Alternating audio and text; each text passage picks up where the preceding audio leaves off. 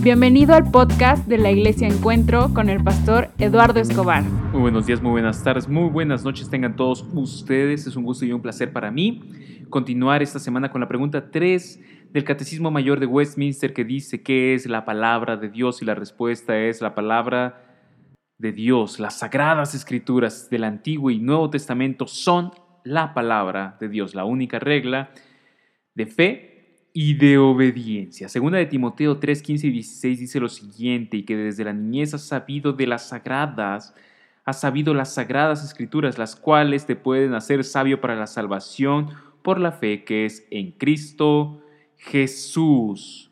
Eh, una cosa tenemos certera desde la perspectiva de nuestra misión. Nosotros tenemos como misión manifestar el reino de Dios a través de palabras y actos.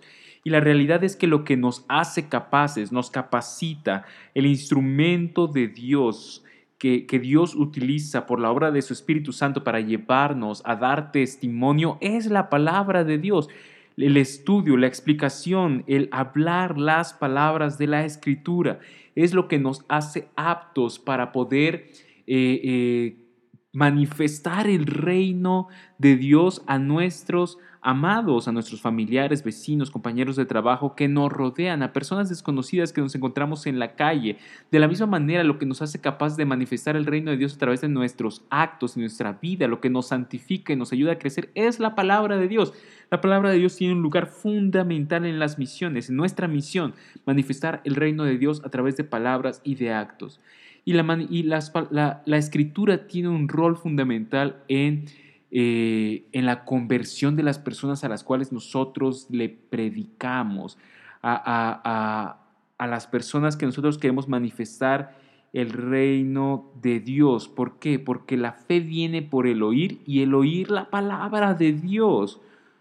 La realidad es que lo único que convierte a las personas es algo que tú y yo no podemos hacer por nosotros mismos. Lo que convierte a las personas no es en sí eh, nuestro testimonio, nuestra habilidad, nuestra fluidez de palabras, nuestra inteligencia, nuestra astucia. Todos estos son instrumentos secundarios, pero el instrumento principal que convierte a las personas es la palabra de Dios, la palabra de Dios explicada, manifestada a través de nuestro comportamiento, la palabra de Dios eh, explicada fielmente, es lo que convierte. Por eso, la mayor herramienta que tienes en esta misión que tenemos es la palabra de Dios. No se trata de mí como pastor, no se trata de ti como cristiano, no, no es una personalidad que los va a convertir, no es una denominación lo que los va a hacer creer, no es un canto en sí, no es un estilo de música, no es en sí, todas estas son eh, eh, eh, herramientas útiles que necesitamos tener en cuenta en la medida necesaria, en la medida adecuada. No podemos descansar en nuestros métodos.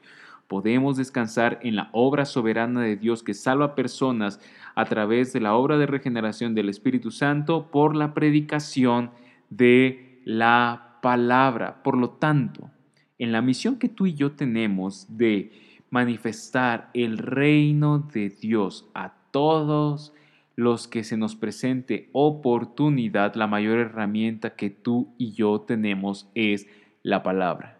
Por eso la leemos, por eso la estudiamos, por eso la memorizamos, por eso la vivimos, porque es Dios a través del Espíritu Santo, utilizando la palabra, lo que salva a pecadores, pecadores perdidos en su Maldad es lo único que salva, eh, es la palabra de Dios y es por eso que nosotros creemos que cualquier cristiano que pueda leer, entender y enseñar la palabra es capaz de llevar a cabo nuestra misión, manifestar el reino de Dios a través de palabras y de hechos.